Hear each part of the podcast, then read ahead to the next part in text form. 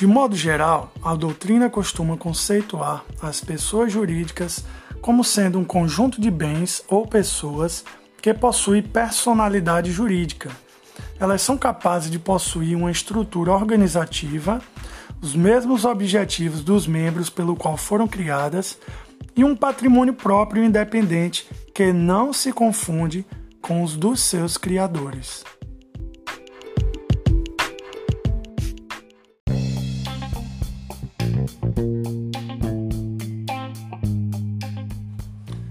Conforme o artigo 40 do Código Civil Brasileiro de 2002, as pessoas jurídicas admitidas pelo direito brasileiro são de direito público, interno ou externo, como fundações públicas e autarquias, e de direito privado, como associações e organizações religiosas.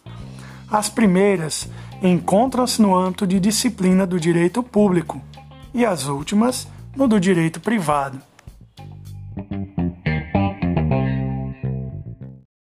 Pessoas jurídicas de direito público interno.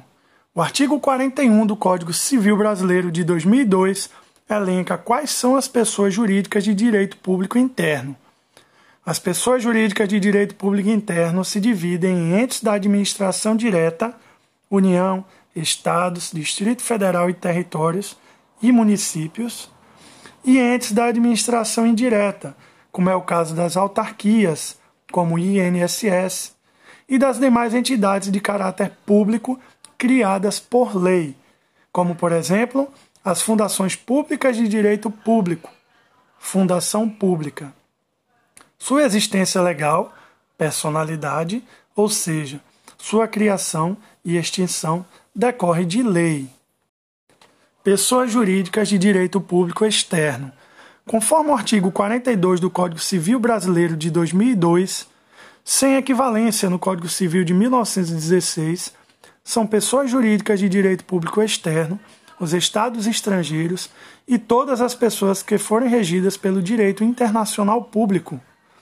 São exemplos de pessoas jurídicas de direito público externo as nações estrangeiras, Santa Sé e organismos internacionais, ONU, OEA, União Europeia, Mercosul, Unesco, entre outros. Pessoas jurídicas de direito privado. Conforme o artigo 44 do Código Civil Brasileiro de 2002, são pessoas jurídicas de direito privado as associações, as sociedades, as fundações, as organizações religiosas, os partidos políticos e as empresas individuais de responsabilidade limitada. As pessoas jurídicas de direito privado são instituídas por iniciativa de particulares elas dividem-se em duas categorias. De um lado, as estatais, de outro, as particulares. Para essa classificação, interessa a origem dos recursos empregados na constituição da pessoa, posto que são estatais aquelas para cujo capital houve contribuição do poder público. Como exemplo, temos as sociedades de economia mista, empresas públicas e particulares as constituídas apenas com recursos particulares.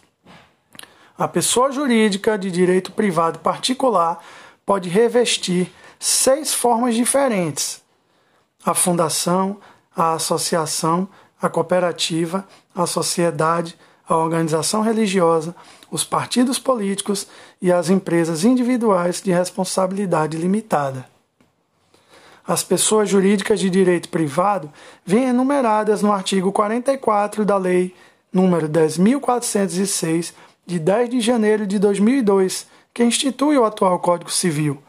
Assim, são pessoas jurídicas de direito privado as associações, as sociedades, as fundações, as organizações religiosas, os partidos políticos e etc sendo certo que a enumeração apresentada pelo legislador e constante no referido artigo não é exaustiva, havendo outras pessoas jurídicas de direito privado, como, por exemplo, os sindicatos, as confederações, as federações e os serviços sociais autônomos, inicia a pessoa jurídica sua existência legal com a inscrição do ato constitutivo no respectivo registro precedido, quando necessário, de autorização ou aprovação do Poder Executivo.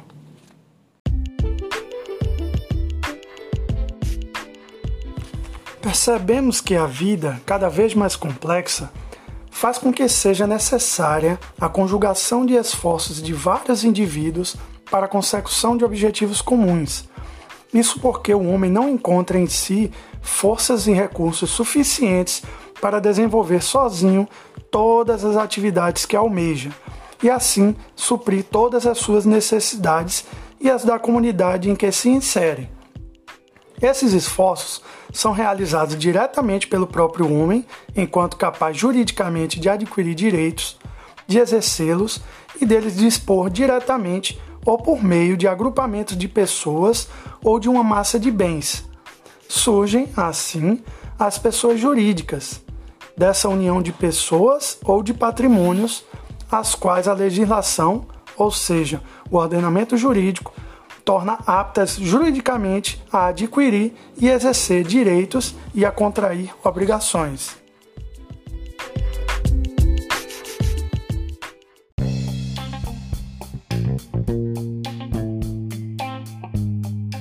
O recorte do Código Civil, tema do podcast de hoje, está presente no título 2 das Pessoas Jurídicas do Código Civil de 2002. Espero que tenham gostado e até a próxima.